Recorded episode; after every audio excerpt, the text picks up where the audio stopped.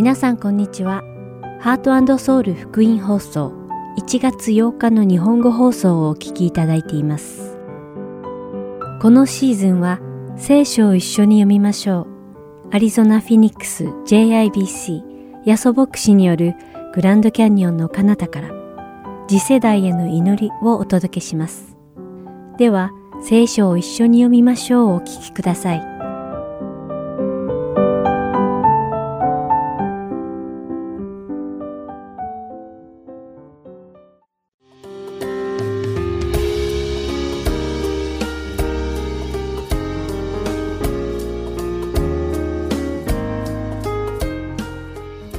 皆さんこんにちは。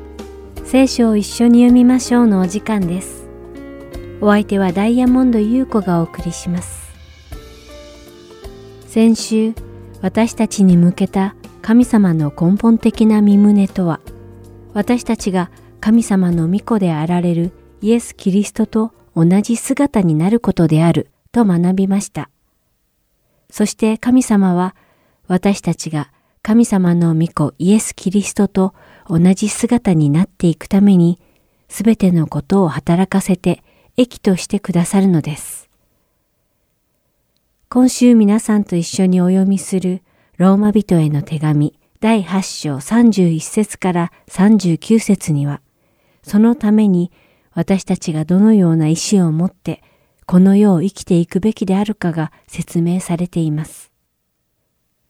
31節で使徒パウロは、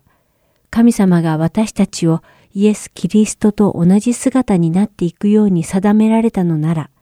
誰がそれを妨げることができるでしょうか？誰が神様の身旨が行われないようにすることができるでしょうか？と問いかけています。さらに、ご自身の御子であられるイエス・キリストの命をも惜しまずに、私たち罪人の罪のために死ぬように差し出された神様が、私たち罪人に対してこれ以上何を惜しむことがあるでしょうか、と問います。これを聞いて皆さんはどう思いますか？私たち罪人のためにご自身の御子までも惜しまず死なせた神様が何か惜しんで私たちにくださらないような方だと思いますか？私たちにくださってもいいものをわざとくださらない方だと思いますか？実際、エデンの園で、蛇はエヴァに神様がまるで何かいいものを隠してくださらないお方であるかのように言葉巧みに話し、エヴァが神様に逆らうように口説きました。神様は天地万物を創造され、アダムとエバにすべてのものを与えてくださったにもかかわらず、彼らは依然として神様が何かを隠してくださらないという蛇の誘惑に惑わされて、神様に背いて罪を犯し、罪と死が私たちのうちに入るようにしてしまったのです。もしかするとサタンは今日にもアダムとエバを誘惑したのと同じように私たちを誘惑するかもしれません。神様はお前を愛してなんかいないさ。もし神様がお前を愛しているなら、どうしてこんなに辛い人生を生きていくように放っておくのだい？なぜ人様のように裕福で幸せで楽しく暮らせるようにしてくださらないのかな？これはお前を愛していないからだ。と囁くかもしれません。このようなサタンの誘惑が来るたびに私たちは、アダムとエバが犯した罪を繰り返し犯すのではなく、今週のローマ人への手紙第8章32節の御言葉を覚えなければなりません。そこにはこう書かれています。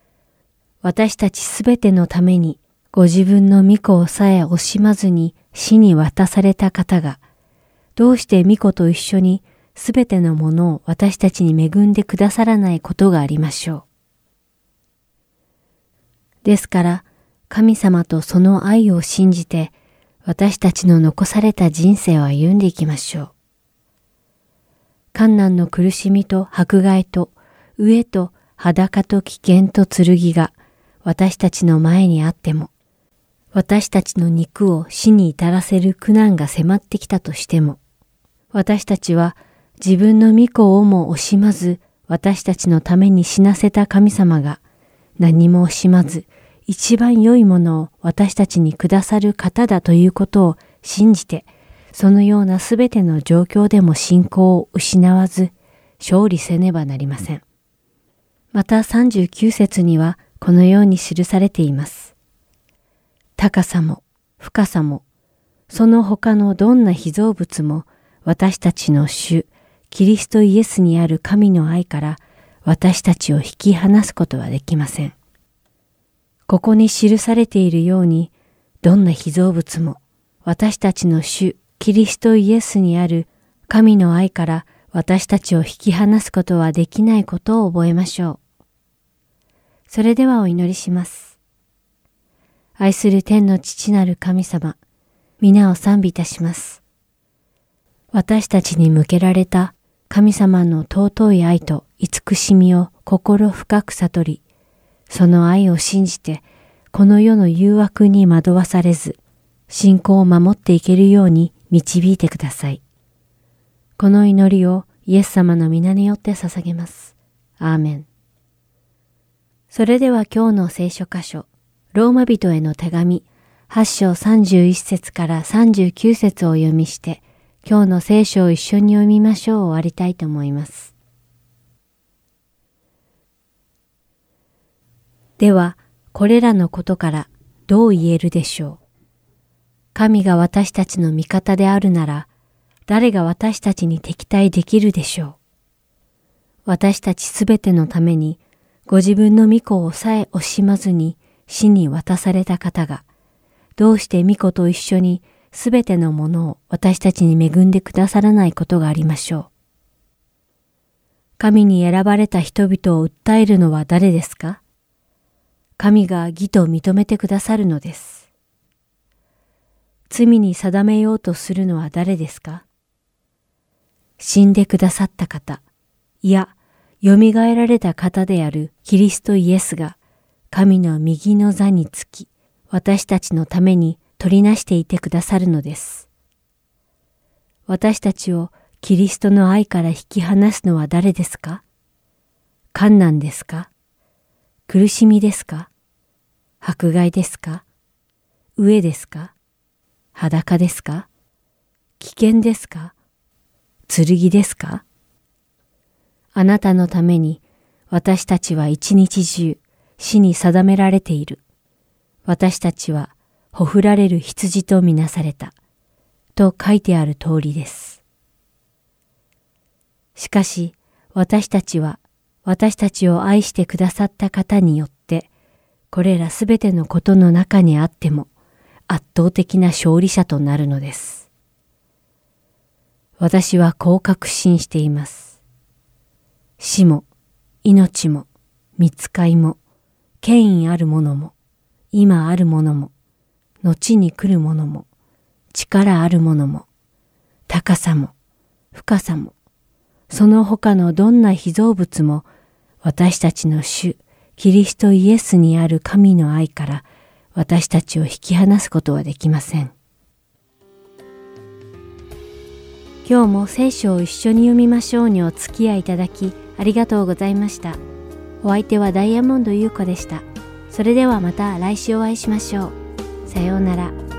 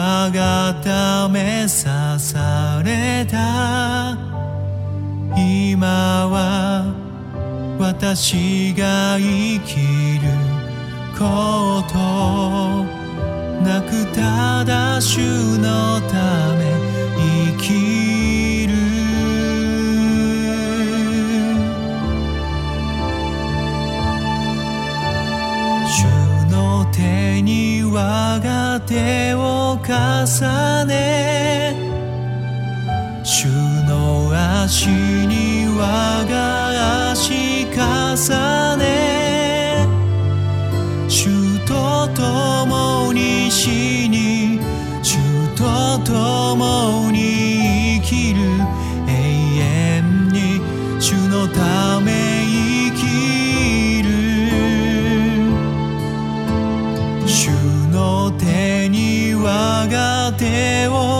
重ね。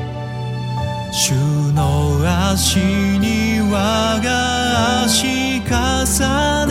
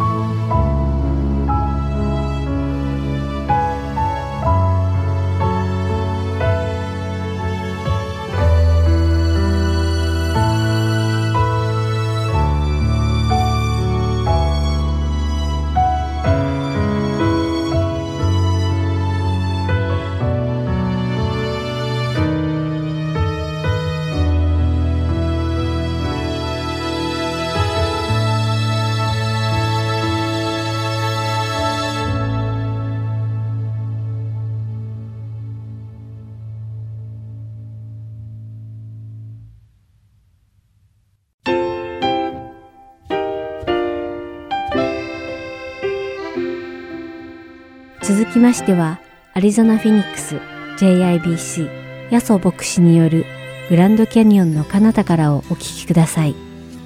今日のタイトルは、コロサイ人への手紙3章18節と4章6節です。ヤソ先生のお話を通して皆様が恵みのひとときを送られることを願います。聖書をお持ちの方はですね、コロサイ書の3章の18節を開きください。コロサイのですね、3章の18節ですね。それでは、御言葉を開く前に一言お祈りして、それからですね、共に御言葉を読んでいきましょう。イエス様、今一緒に Here I am Lord, send me 私をどうぞ使ってくださいと歌いました。神様は私たちを日常生活の中でいろんな形で私たちと共にいて私たちを導かれます。特に今学んでいるこの最初の場所はすごく実際的な日常生活の話がたくさん出てきます。つまりイエス様と一緒に生きる生き方は礼拝堂で日曜日過ごすだけではなくて毎日の生活の中で現れます。どうぞ神様、今日の御言葉を通しても、どのように歩んでいったらいいのか、どのように日常生活の中でイエス様と共に生きていったらいいのか教えてください。特に今日ここで一緒に礼拝できる方、またいろんな事情、それは病であれ、交通の事情のせいであれ、いろんなことで来れない方、また特に今旅をして実家に帰ってらっしゃる方、それぞれの目にしの祝福を祈ります。どうぞあなたの豊かな導き、祝福がありますように。今から御言葉を開きますが、どうぞ私たちに命の言葉を教えてください。イエス様の名前によって感謝しております。アメン。まあ、人間というのはですね、おぎゃーと生まれてから小学、中学、高校とですね、こう学校でどんどん学んでいって、それから社会に出るっていうのが人間社会ですよね。つまり、授業で学んで知識を得た後で、その学んだことを社会の中で実践していく。これが人生ですね。今私たちが読んでいるこの最初、実は今日で最後になりますけども、この最初も最初にですね、いろんな教えが書いてあるんです。つまり教えがあって、その後でそれをどう生きていくかの適用が書かれているんです。例えばその前の方のですね、教えのところで何が書いてあったかちょっと復習したいと思います。例えばこの最初の前の方ではですね、キリストが頭ですよ、一番ですよということを教えてましたね。またキリストが奥義であるミステリーですよと教えてました。また、偽の教えに対しての警告ですね、気をつけなさいという騙されないようにというのが教えられましたね。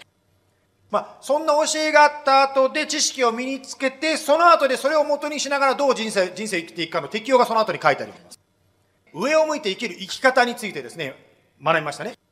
上を向いてっていうですね、まあそういう歌も出しながらですね、本当に上を向いていきましょうということを学びましたね。えっ、ー、とですね、今日は18節から一緒に読んでいきますけども、18節からですね、具体的にです、18節お願いしますね。18節が出していただきたいんですけども、18節からはですね、実は具体的に様々な日常生活で出会う人間関係の中で、どのように生きていったらいいかの教えが書いてあります。ではですね、ちょっと読んでいきたいと思うんですけども、3章の18節いきますね。妻たちよ、あ、これは妻に対するお話ですね。妻たちよ、主にあるものにふさわしく、夫に従いなさいと書いてありますね。まずですね、夫婦関係の中での役割分担についてですね、教えてますね。ここで注意したいのはですね、主にあるものにふさわしくと書いてあります。つまりですね、ご主人が神様とは願っていることと違うこと、例えば犯罪を犯せと言ったらそこまで従う必要はないということであります。ちょっとここでメッセージポーズして言いたいんですけど、今日の話のこの最初の出だしからどうですか？私が妻だったら、この3章18節を牧師が言った段階で家に帰りますよ、もうこんなメッセージ。これ、妻、夫に従えなんて言われるとですね、嫌だな、このメッセージって。私は奥さんだと思うんですけど、皆さんどうでしょうかね？あの、ある方が面白いことこんなこと言ったんですね。あの、これ聖書の教えじゃないですからね、気をつけてくださいね。こう言ったんですね。夫は家庭の頭。で、妻は首だって言ったんです、首。で、次こんなこと言ったんですよ。頭は首の向く方向にどっちでも向くよってこう言ったんです。まあね、これは、要するに首が肝心だから首が向ける方向にどっちでも向くよとこう言いたいわけですね。だからね、そういうこと言ったんですけども、まあこれ聖書の教えじゃないですからね。ね聖書の教えじゃないですからね。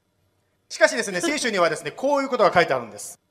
第一ペテロの3の1、妻たちを自分の夫に従いなさい。まあ、先ほどの教えですね。たとえ、御言葉に従わない夫であったとしても、妻の無言の振る舞いによって、神のものとされるためです。まあ、皆さんの家庭は知りませんが、当時はですね、奥さんがクリスチャンだけど、ご主人がクリスチャンじゃないというケースが結構たくさんあったようでありますね。あの、私ね、時々日本の母と話すんですけど、母の教会も奥さんは来てもご主人が来てないケースがたくさんあるって言ってましたね。その中で奥さん方の祈りはですね、ご主人に教会に来てほしいという祈りリクエストが毎週あるそうです。ここでですね、ペテロの3の1によりますとですね、御言葉に従わない夫であったとしても、妻の無言の振る舞いによって神のものとされると教えてますね。つまり、奥さんの言葉はご主人の首の役目に非常に用いられるということですね。例えばですね、休みの日でですね、あなたは教会に行こうかなと思ってるんですけど、ご主人は寝っ転がってずっとスポーツ見てるわけです、テレビでです。もしそれをあなたが見た時にですね、そんなくだらないものを見てないでですね、教会に行きなさいと言ったらどうなるでしょうか。まず1番、ご主人が大事にしているもの。あなたにとってはそれ教会かもしれません。ご主人にとってはそのスポーツが大事なんですよ。それを奥さんに批判されたということで、ご主人の頃はとってもですね、傷ついてしまう。これは実はね、あの夫婦関係だけです親子関係とかね、人間、他の人間関係でもあると思うんですけど、しょうもない、くだらないといった段階でですね、あなたは自動的にその人と壁を作ってるわけですね。もう一つですね、そんなくだらないものを見てないで教会に行けなさいといった段階で、あなたは2番目ですね、教会とスポーツを敵にしてしまってるんですね。つまりスポーツは楽しいけど、教会はつまらないということを自動的にご主人の頭に植え付けてしまっているわけですね。では、無言の振る舞いと言いますけど、じゃあどういうアクションをしたらいいんでしょうか。一つの例なんですけども、テレビでスポーツを見ているご主人の横に奥さんがまず座ります。一般的に男性はですね、孤独を感じているので、誰かがそばにいてくれるということはとってもですね、話をしなくてもそばにいるだけでとっても心が癒されるんです。そしてですね、コマーシャルの時、つまりスポーツの区切りがついてですね、コマーシャルになった時、ハーフタイムとかコマーシャルになった時にご主人に話しかけるんです。今のゲーム、どうや、どうしてあんな点が取れたの？とか言って、ご主人にですね、こう、キキスポーツのことを聞くわけですね。そこでご主人がですね、急に嬉しくなるんですよ。おお、私の興味にあなたが乗ってきてるね。ちょっとそ質問、答えてあげようって言って、ご主人がとっても嬉しく思うんです。それをずっと続けていくと、だんだんご主人の心がですね、妻がこんなに僕の興味のあることに興味持ってくれるんだったら、私もちょっと妻の興味に心を開こうかなと言って、教会に来てくれるかもしれません。はい、まずですね、先ほどの黒最初に戻りますけども、まあ、妻や夫に従いなさいと書いておりましたが、その続きがあるんですね、今度はね。はい。今度、夫たちをというご主人に対する教えですけども、コロサイの3の19、夫たちを妻を愛しなさい。妻に対して辛く当たってはいけません。ご主人たちに対してはですね、2つ言ってますね。まず、愛しなさいと。2番目、妻に辛く当たってはいけないと書いてます。実はですね、ここに男性の、まあ、弱さというか罪深さが出てくるんですね。創世紀の3章というですね、まあ、つまり最初の人間であるアダムとイブの関係のお話をちょっとしたいと思うんですけど、罪を犯した後で、こういうふうに言いました。彼、アダムはあなた、イブを支配すると言いました。まあ、創世紀の3の16ですけども、つまり、主人は妻を支配するようになる。これが一つの男性の罪の一つの弱さが出てくるわけです。つまり、男性というのはですね、その弱さ、例えばストレスが溜まってきたり、プレッシャーになってくると、この支配的な姿ですね。つまり、相手を支配しようとする力、特に、まあ、奥さんに関して辛く当たるというものが出てきてしまう。しかしよく私たち男性がやってしまうのはですね、そのストレスがあるんだけど、無理やりそれをですね、押し付けを隠そうとするわけです。隠そうとするとどうなりますか？この支配的な、つまり攻撃的なものがもっとバーンと出てきてしまうんですね。まあ、ある男性は、本当に私、その方からいいことを教えてもらったんですけど、ある男性はですね、ストレスが溜まっている時は、仕事が終わった後にすぐに家に帰らないで、寄り道するそうです。途中でですね、ジムさんのうちじゃなくてですね、ジムというまあ体育館ですね、スポーツ、運動するとこによって、ジムによってですね、そして一汗流してすっきりしてから家に帰るそうですね。やっぱりですね、そういうふうにクリエイティブなことをやる、生産的な、健康的なことをやることを通して、その本当に気持ちをリセットして、それから奥さんに出会った。ある男性はですね、定期的にですね、アウトドアに行ってですね、キャンピングしたりして、本当に心を自然の中に置いて、もう一度リセットします。またはある男性はですね、すごくクリエイティブなことっていうんですか、実は先週ある方のメンズケーブで、メンケーブに行ったんですけど、すごいんですよ、このプラスチックの綺麗なモデルが繊細に作ってペイント塗ってるのを綺麗にやってる男性がいましたね。そのようにして生きていくときに、男性は妻に辛く当たらないで愛することができ。つまり愛の言葉を話すことができるようになります。まあ、愛の言葉というのは10月10日にですね、学んだんですけど、もし忘れた方はですね、YouTube でぜひ10月10日のメッセージを見てみてください。つまり男性は自分のやり方で妻をですね、愛するんではなくて、相手の、つまり妻の方法で妻を愛しましょうという。次、人間関係、今度は3章の20節でですね、子供たちと出てきますけども、親子関係を学んでいきましょう。3章20節この最初、子供たちをすべてのことについて両親に従いなさい。それは主に喜ばれることなのです。まあ、ここでですね、親子関係が出てきてますけども、先ほど、妻が夫に従うのは、まあ、英語の方が、日本語よりもはっきり訳されていると思うんですけど、 submit という言葉を使ってましたね。しかし子供が親に従うのは、従うという言葉でも、英語では obey という言葉を使ってました。実は聖書が書かれたギリシャ語もパウロは使い分けているわけですね。妻が夫に従うのと子供が親に従うのは違う言葉を使っています。じゃあ、 submit、つまり妻が夫に従う submit というのはどういう意味かと言いますと、相手の権威を敬って従うということです。つまり神様を敬っているがゆえに私はあなたを敬いますよということです。で、オベイということはじゃあ子供に対して言われているオベイ、従うのはどういうことかと言いますと、相手の言うことを聞きなさいということですね。この中にはですね、子供たちみんないなくなっちゃったからあれですけど、9時の礼拝で行った時は子供たちからすぐに なんか苦い顔が出てきたんですけど、まあ、あのー、確かにね、もう言うこと聞きなさいって言われたらもう嫌だっていう気持ちが湧いてくると思うんですけど、私もですね、自分が子供の時のことを思い出します。私が子供の時に親に対して思ってたのは、親というのはやりたいことをさせてくれない存在だと思っていました。つまり意地悪な存在だと思ってそれだけでなくてですね、私がやりたくないことをするように言う。これが親だと思った。だから親っていうのはですね、もう意地悪な存在、それに従えって言われたらなおさらですね、嫌だーとこう思ってしまう。しかし先ほどですね、私たちは神様が素晴らしい、You are good, good, 神様は素晴らしいと言いましたけども、じゃあなんで素晴らしい神様がやりたくないことをやれ、従えって言うんでしょうか？私の個人的な例を出しますけども、私はですね、生まれつきシャイの人間、シャイな人間なんですね。ですからですね、家、子供での時にですね、家の中で一人でですね、遊んで本読んだりとか遊んでるのが好きな子供でした。ところがですね、私はそういう家の中にいた私の手を引っ張ってです、ね、外に連れ出すんですね。そしてですね、子供たちがワイワイ遊んでる真ん中に私を立たしてですね、この子と遊んでくださいって言うんですね。とっても嫌でしたね。しかし、後になって感謝しました。というのはそのことをきっかけにですね、友達がどんどんたくさんできてですね、本当にね、楽しい子供時代を過ごさせていただきました。つまり親というのは、あなたや私の幸せを思って与えてくれる大切な存在なんですね。こういった時にさっきね、子供たちからね、9時の礼拝で、あーってこうですね、ちょっとうなずいてくれたんで嬉しかったんですけど。さて、親についてですね、コロサイの3の21を読みますけども、こう書いてますね。父たちを、子供たちを苛立たせてはいけません。その子たちが意欲を失わないようにするためです。まあ、ここで父たちと書いてますけど、実は親たちとも訳せる言葉、つまり男性も女性も含めてですね、親たちと言ってるんですね。つまり言いたいことは聖書が教えてるのは、親は子供を苛立たせてはいけませんよと言っています。つまり、親は子供に接するときに、やはり無理やり意見を押し付けるんじゃなくて、従えと無理やり押し付けるんじゃなくて、やはり愛と忍耐を持って子供に接する必要があります。まあ、簡単な時もあれば難しい時もあると思うんですね。ま、先週も言いましたように、私たちができないからこそ聖書に書いてあるわけですね。つまりできないからこそ私たちはイエス様の助けを祈るわけですね。子供がですね、生まれた時です。胸に子供をこうね、腕に抱きました。可愛いなと最初思いました。うちの子供のうちの誰かは名前言いませんがね、まあ、考えて誰かは当ててください。ですけど、やっぱりですね、最初可愛いなと思って赤ちゃんを抱っこしたんですけど、急にですね、赤ちゃんが重くなってきたんです。別に子供がですね、重いというですね、あのウエイトが重いという意味じゃなくて、責任感を感じたんですね。私はですね、赤ちゃんがいないような環境で育ったので、自分の子供を抱くのことを通して初めて赤ちゃんとこう接する機会があったんですけど、気づいたことはですね、この子、このヒューマンビーン、この人間は、誰かが助けないと何にもできないということに気がついた。誰かが包んであげないと自分で体温を保つことすらできない。食べ物もですね、スプーンで自分の口に持っていくこともできない。私、子供のようなスプーンで食べるの簡単だと思ったんですけど、子供がですね、スプーンを掴んで食べるまで変なとこばっか行っちゃうんですよね。こんなとこ当たったりとかですね。して一生懸命やってるのを見て、あ、スプーンって持つのってこんなに難しいなということに気がつきました。それだけではなくてですね、もちろん学力もないし、ソーシャルスキルも何にもない。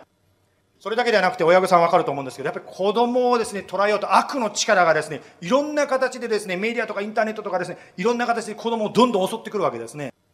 つまりこのヒューマンビーンこの子供は誰かが守り、誰かが導かないと立派な大人になることができない、そんな存在なんです。そして神様は、あなたのために、私のために、そんな子供、私も子供の時期があったわけですけども、そんな子供のために、あなたや私、子供を愛する親という存在を与えてくださるんです。私たち人間は神のなさることを全て理解することはできませんと同じように、時には子供は親のすることが理解できないこともあると思います。先ほど見ました例えば私のケースだとですね、なんでこんなシャイな子供をですね、たくさんの子供たちを真ん中に立たせて遊んでくれるって言うんですかしかし、母はですね、やっぱり子供の幸せ、将来を願って子供は理解できなくてもあえてする。だからこそ、親を信頼して、そして親を導いてくださるイエス様を信頼して、親に聞きなさい、おべいしなさいとこれ教えられてるんですね。さて、この続きにですね、面白い人間関係が書いてますけども、ちょっと続けてですね、3章の22節から4章の1節まで読みますね。奴隷たちを、すべてのことについて地上の主人に従いなさい。人のご機嫌取りのような上辺だけの使い方ではなく、主を恐れつつ真心から従いなさい。何をするにしても、人に対してでなく、主に対してするように心から行いなさい。あなた方は主から報いとして御国を受け継がしてくださることを知っています。あなた方は主キリストに仕えているのです。不正を行う者は自分が行った不正を報いとして受け取ることになります。不公平な扱いはありません。4章1節主人たちをあなた方は自分たちも天に主人を持つ者だと知っているのですから奴隷に対して正義と公平を示しなさい。さて、ここでですね、奴隷と、まあ、奴隷を持つ主人の話が出てきますね。まあ、聖書が書かれた時代はですね、奴隷があるのが当たり前の世の中だったわけですね。しかし歴史的に見ますとですね、イエス様を信じる人たちの中から奴隷制の廃止の声が叫ばれました。例えばですね、イギリスの政治家、ウィルアム・ウィルバー・フォースという方がいらっしゃいます。映画にもなりました、アメージング・グレイスという映画にもなりましたね。その中でですね、まあ、ウィルバー・ホスさんはクリスチャンだったけども、本当にですね、政治の世界に出て行って、そしてこのですね、奴隷制の廃止のために、もういろんな難しさを乗り越えながら、それを達成した人ですね。またこのウィルバー・ホースを励ました有名なクリスチャンもいましたね。それが、アメージング・グレースという歌を作ったジョン・ニュートンです。実は、ジョン・ニュートン自身も当時の世界の皆、他の人と同じようにですね、奴隷売買に関わっていた人でした。しかし、イエス様と本当に出会った時に、その自分の人生の間違いを悔い改めてイエス様と本当に出会ってイエス様と共に歩み始めました。そして書いた歌が Amazing Grace, How Sweet the Sound というですね、本当にこの歌ができたわけです。この歌はですね、世界でも一番有名な賛美歌の一つとして世界中で歌われて、今でも歌われてますね。さて、ここで書いてあったですね、奴隷と主人の関係から私たちが学ぶ原則があります。まずですね、まあ、あなたが社会とか家庭とかその立場の中でですね、誰かの上に立つことがあるかもしれません。例えば私は日本で育ちましたけども、日本の場合はですね、何ですか、年が上の人に、年の若い人が従うというですね、まあそういう日本の場合は、そういうなんですか、風習というか文化がありますね。仮にあなたがそのように誰かの上に立つとき、誰かをリードするときも常にですね、ここに書いてある主人に対して言われている教えを忘れないでいただきたいと思います。つまり、あなたは最終的に神に仕えているので、正義と公平をもってあなたの導く人たちを導け扱いなさいということですね。またもしあなたが、まあ、従う立場に立った時、まあ、ここでは奴隷という立場になってますけど、誰かに従う立場になった時はどうでしょうか？その時は、この奴隷に書いてあったようにですね、相手のご機嫌取りのような表面的な使い方ではなくて、真心から使いなさいと言ってましたね。その時に23節、24節をもう一度言いますけれども、このことがあなたや私の人生の中で実現するわけです。何をするにも人に対してでなく主に対してするように心から行いなさいあなた方は主から報いとして御国を受け継ぐことを知っているのですあなた方は主キリストに仕えているのです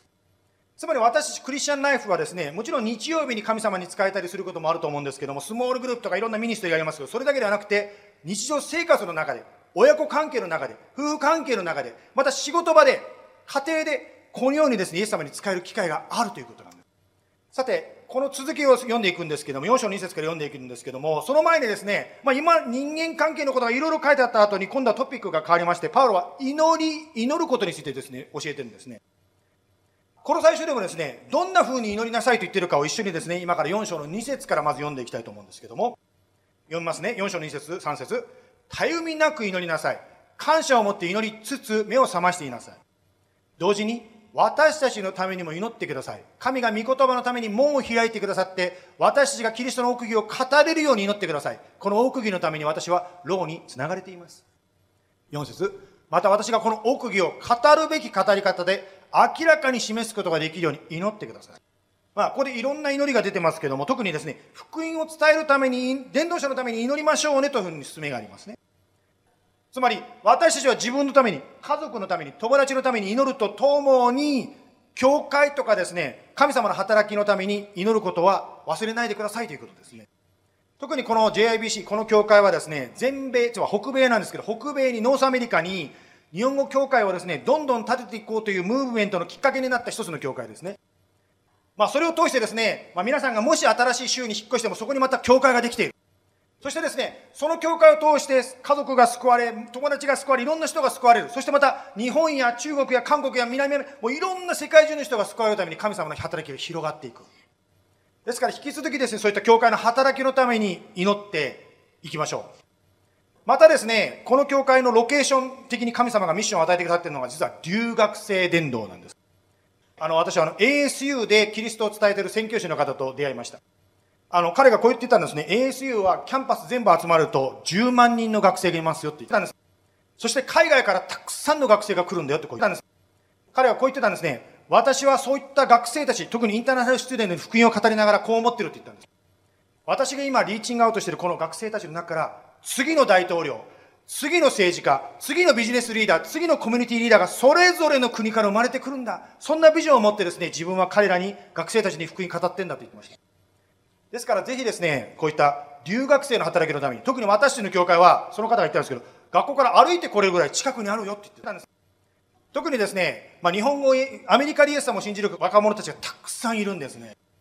彼らは1年に1回ですね、集まって集会 Equipper Conference、Equipper Conference というのをやってます。そしてアメリカでイエス様を信じてどんどん日本のですね、各地にまた世界中に人々が送り出されていっています。今はですね、コービットとかいろんなことがあって、うちの教会にはですね、そういった学生はゼロですけども、しかし神様がだんだんだんだん学生たちをたくさんこの教会にまた呼んでくれます。ですからぜひですね、こういった伝道のために、教会のために祈りましょう。さて、この際の4章5節を最後に読んでいきたいと思うんですけども、4章の5節と6節ですね、外部の人たちに対しては、機会を十分に生かし、知恵を持って行動しなさい。あなた方の言葉がいつも親切で塩味の効いたものであるようにしなさい。そうすれば一人一人にどのように答えたらよいのかがわかります。まあ、外部の人というのは、まあ、教会に来てない人ですね。まだ信仰を持ってない方たちのことを指しております。ね、皆さんも普段会わない方たちと会うチャンスが増えるかもしれません。その中でですね、日曜日何してんのとか、ですね、あなたどうして教会に行ってんのとか、どうしてイエス様信じたのっていう話になってしまうかもしれません。そんな時に、いつも親切で塩味の効いた、つまりですね、本当にその方たちに分かる言葉で語れるように祈りましょうということです。さて、今週はね、スモールグループがない週なのでですね、ちょっとですね、全体的なことをいろんな説明を言いながら、全体的に今週の箇所をお話しさせていただきました。まあ、全体の箇所を見ましたけど、その中でですね、人間関係についてというか、こんなこと言いましょうねとか、いろんなことが書いてありましたけども、まあ、最後に一つだけですね、今日の全体の教えの中から一つのことをフォーカスしたいと思います。それは何かと言いますと、この言葉ですね。従うという言葉です。まあ、従うという言葉は、先ほども言いましたように、人間が一番聞きたくない言葉ですね。まあ、私も牧師としてですね、こういうメッセージ実はしたくないんですね。というのは、こういうメッセージポピュラーじゃないの分かってるからですね。というのは、やはりね、みんなが聞きたいようなですね、イエス様愛されてますよ、そのままでいいですよというメッセージしたいんだけど、今日のメッセージはこれなんですね。これを私が言わないならば、私は偽教師になる。つまり神様が言えって言ったことを言わない教師になるので、私やっぱり言わなきゃいけないんですよ、これはね。まずこの従うということで2つのことを覚えていただきたいと思います。まず、従うということは何かと言いますと、従うということは、あなたに価値がない、劣っているという意味ではありません。つまり、あなたが従うということは、価値のあるあなたが従っているということです。一般的にはですね、従う者がその相手よりも劣っているというイメージがあると思うんですけど、聖書はそういう教えではないんですね。例えば聖書の神、三位一体の神のことを考えてみてください。父、子、精霊とありますけども、子は父に使えますが、子も父も同じ神なんですね。同じようにですね、人間が2人以上集まるならば、その中で秩序っていうんですか、やはり何か規律がないとバラバラになってしまいます。やはり軍隊が戦争している時に、それぞれの兵隊が自分の思いで勝手に行動したらですね、勝てないわけです。負けちゃうんですよね、戦いに。従うっていうのはどういうことかと言いますと、役割の違いであります。劣ってるとか勝ってるということでありません。つまり、逆に言うとですね、あなたがもし誰かをリードする立場にあるとしましょう。その場合、あなたがリードしてることでなんかいい気になってしまったり、偉いと思ってしまったら、それも違うんですね。間違ってるんですね。あなたには価値がある。それはあなたがリードしていようが、従っていようが関係ないんです。あなたには価値がある事実は全然変わらないんです。昨日私はある方の葬儀に参加させていただきました。その方はですね、ある会社のですね、結構偉い立場の人だったんですね。しかしですね、不思議なのはですね、葬儀の時に誰一人としてですね、彼がその高いポジションにいた話をしないんですね。そうじゃなくて彼が日常生活の中でどうだったとか、ゴルフやった時にどうだったとかですね、そういう本当に日常生活のポジションがどうだとか、オーソリティの話は全く出なかったんですね。言いたいことはですね、私たちは従う立場であり、または誰かを従える立場であったとしても、私たちの価値は変わらない。つまり、神様に愛されている存在、そして愛されているからこそ、私は神に仕え、人に仕えていくわけですね。もう一つですね、まあ、従うということはどういうことかと言いますと、猛獣ですね。猛獣ではブラインドリーに従うということではないということです。相手に対してですね、疑問があれば聞いていいわけですね。というのは相手も人間ですから気がついてない、見てないところがあるはずです。ですからそれを伝えていいわけです。しかしじゃあ従うというのはどういうことかと言いますと、それを言ってもいいんだけど、言った後にその相手がどういうことを決めるかは相手の責任であるということです。そして従うあなたの責任はその結果、最終決定に従うということです。まあ最初はですね、家庭の話が出てきましたけども、ある奥さんはこう言うかもしれませんね。ちょっと先生、主人に最終決断？私の主人に任せたらどんな風になるか。私がずっと切り物にしてきたのに、主人なんかできませんっていう方いらっしゃるかもしれません。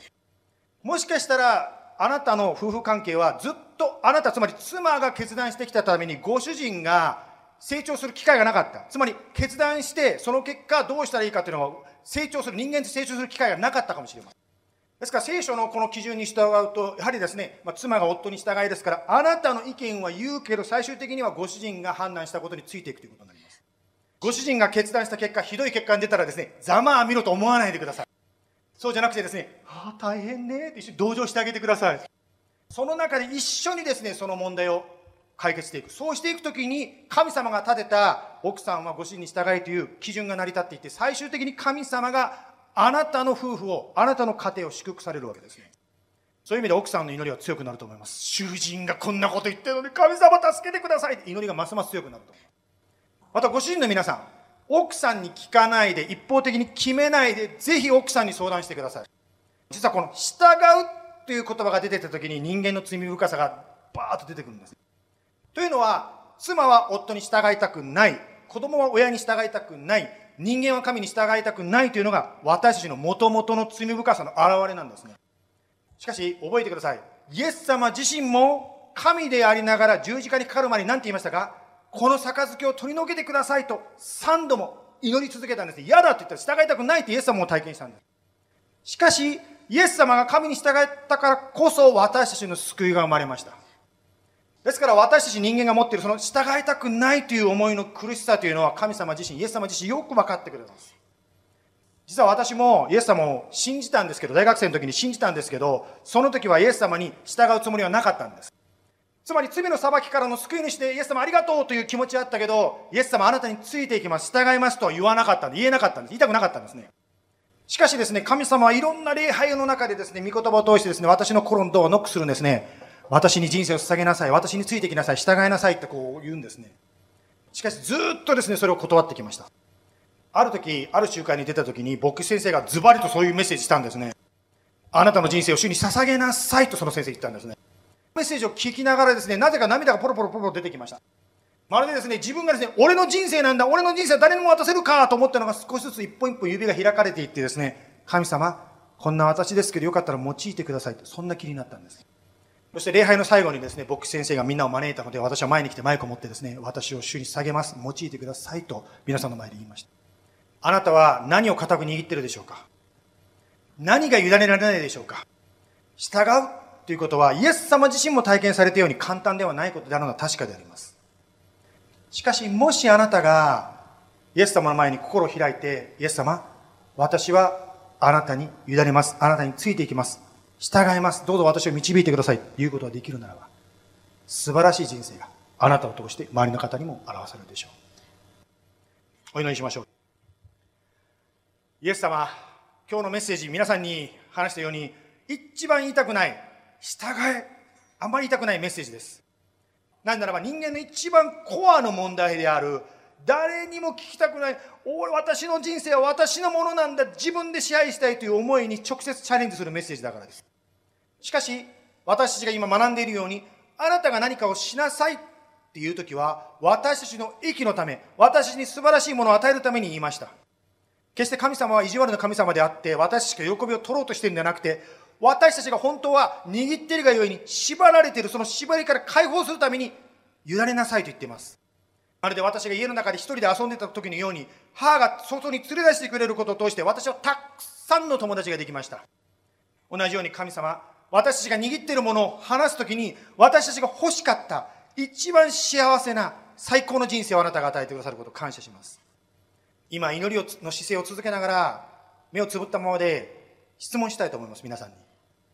もし今日のこの話を聞きながら、私もイエス様についていきたい。イエス様に委ねたい、そのいう思いが心の中に湧いてきている人いらっしゃるでしょうか？もしそういう思いが心の中にあるならば、つまりイエス様従いますという思いがあるならば、少し手を挙げてですね、その印を私に示してくださいますか？私はイエス様あなたについていきたいです。従います。そういう思いがある方、手を、with you raise your hand. Thank you. Thank you. Thank you so much. Thank you. お祈りします。神様、今、あなたは手を挙げた方のことを見ました。また、手を挙げるかどうか迷っている方のその心も見ました。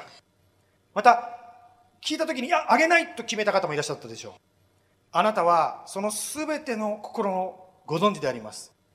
もし、挙げたくないともし思った方がいらっしゃるならば、どうぞ引き続き、その方の人生に、あなたが私に諦めずに語りかけてくださったように、これからもあなたが語ってください。そしてその方に分かる形で、大丈夫だよ。It's okay. 私に委ねなさい。と、その方に分かる形でどうぞ、その今悩んでいること、握ってることが何かを、その癒しを、また解決を教えてください。また今日手を挙げた方、感謝いたします。あなたは私たちに常に私についてきなさいと語られます。古い呪文を着るか、新しい呪文を着るか、もう毎日のチョイスであります。まず私たちは毎日聖書を読むことであなたに聞きます。そして、あなたがおっしゃっていることを実行できるように、まず祈ります。また、自分一人でどうしようもないときは、友達に一緒に話して一緒に祈ります。何よりも、あなたの手にある命、あなたの手にいられないという命はどれだけ多くの人の祝福になるでしょうか。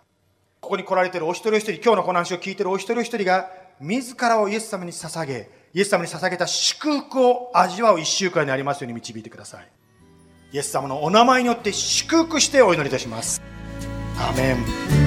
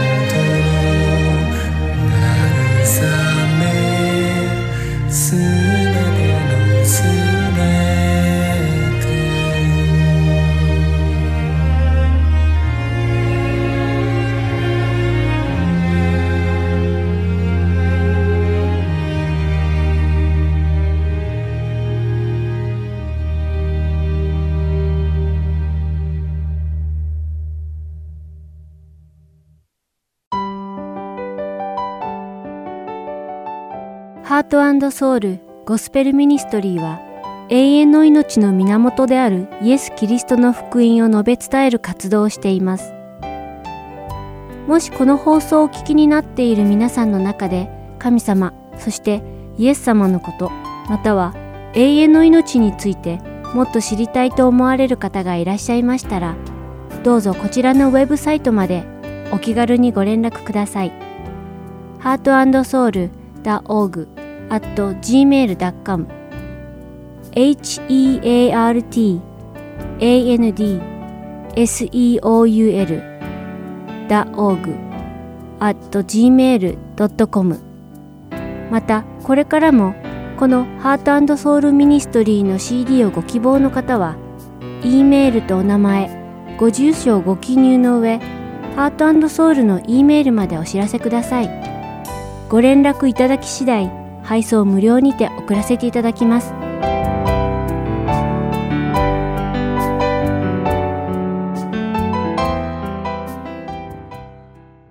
では、次世代への祈りをお聞きください。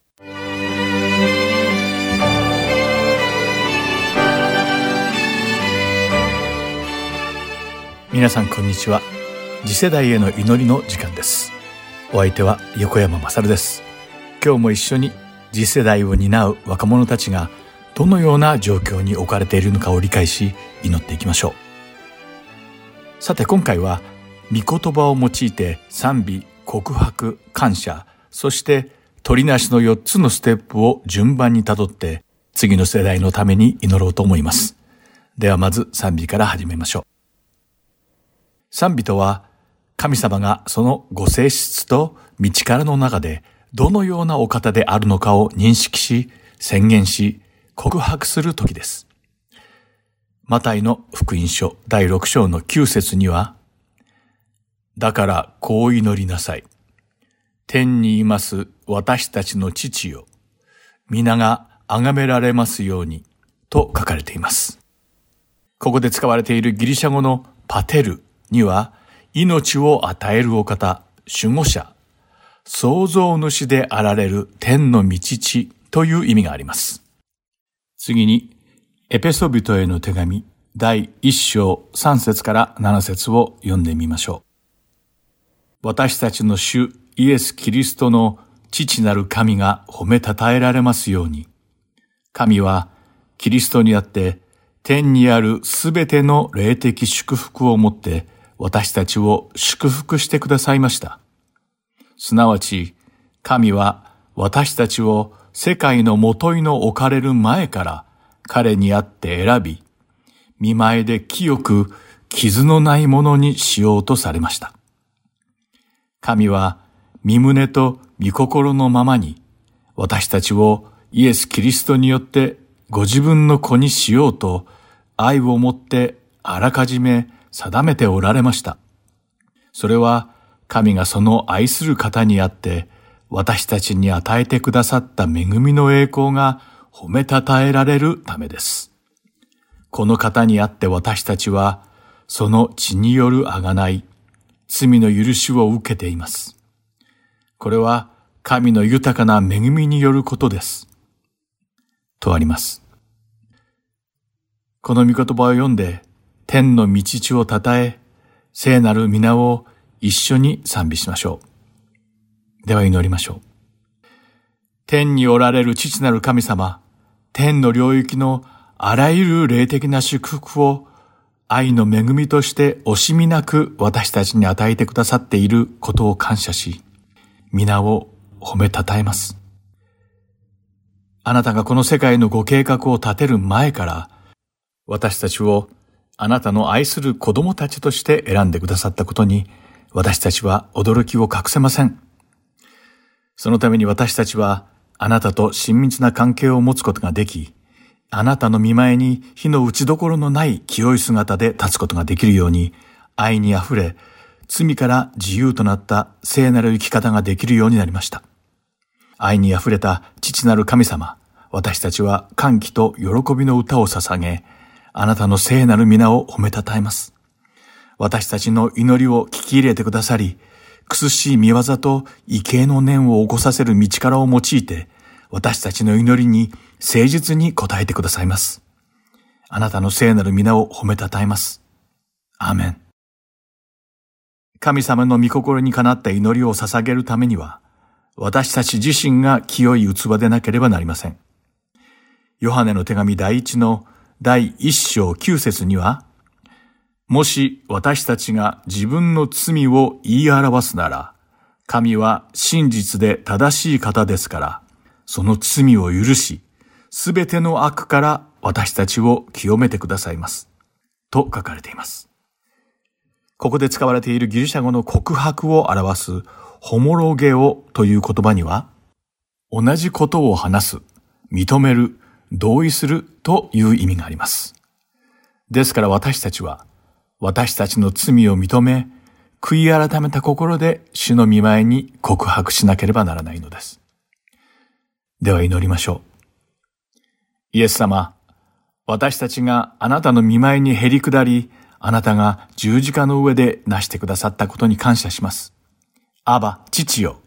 あなたは慈悲深く素晴らしいお方です。私たちのすべての罪をあなたの豊かな恵みによって許してくださいました。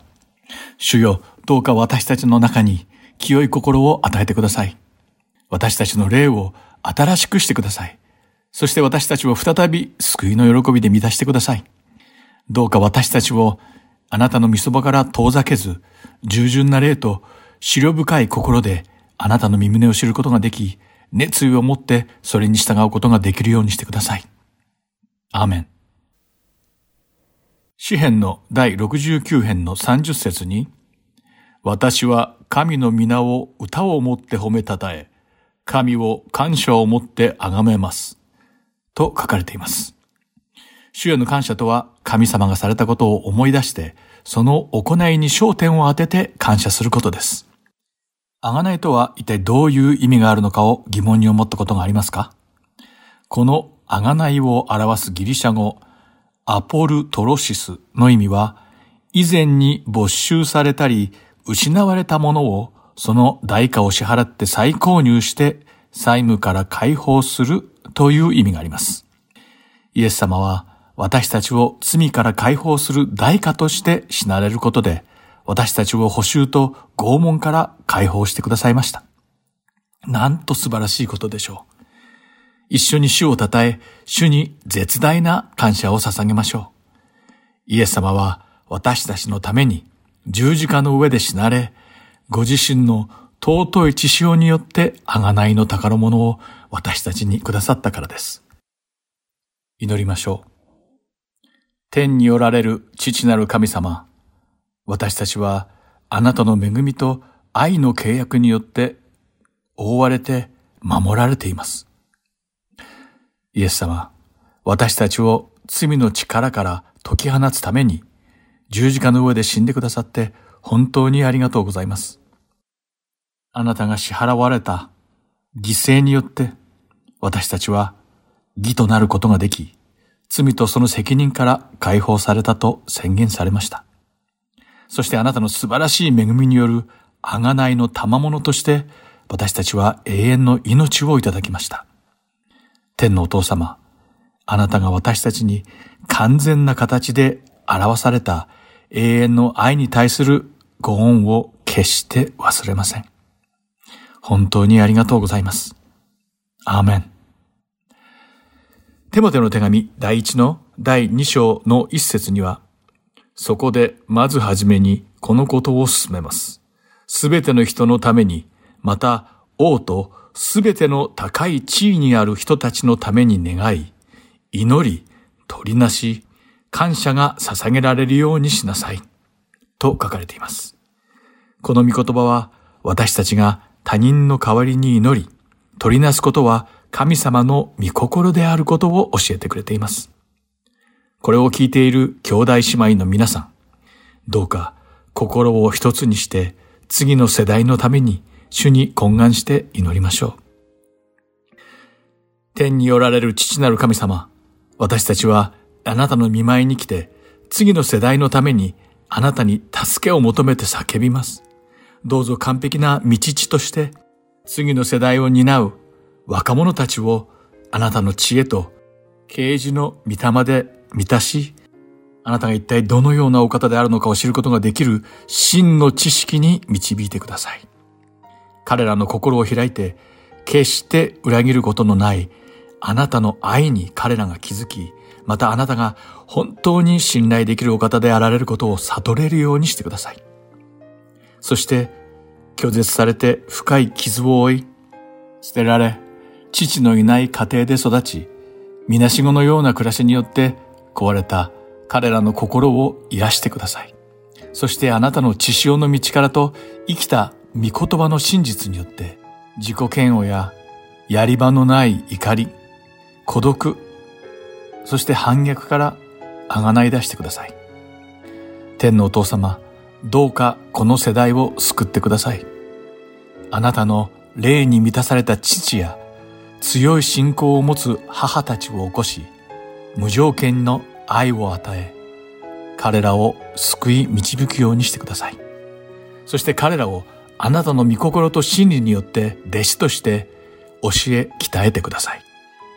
清い生き方と妥協することのない信仰を持って真の経験さを体現できる霊的な長たちを立て上げて主に生きるとはどういうことかを彼らに示してください。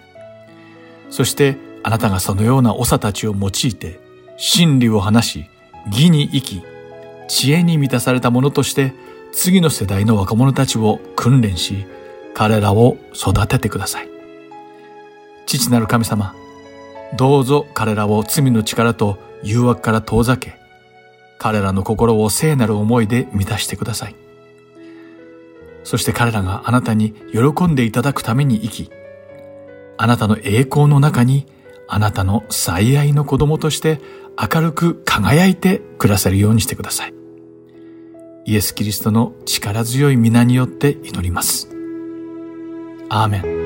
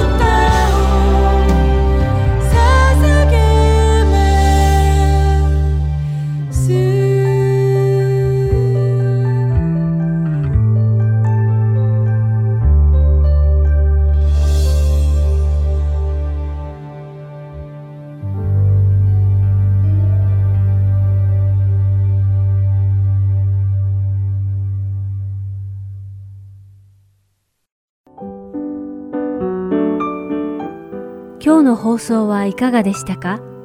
最後までお付き合いくださりありがとうございました。また来週お会いしましょう。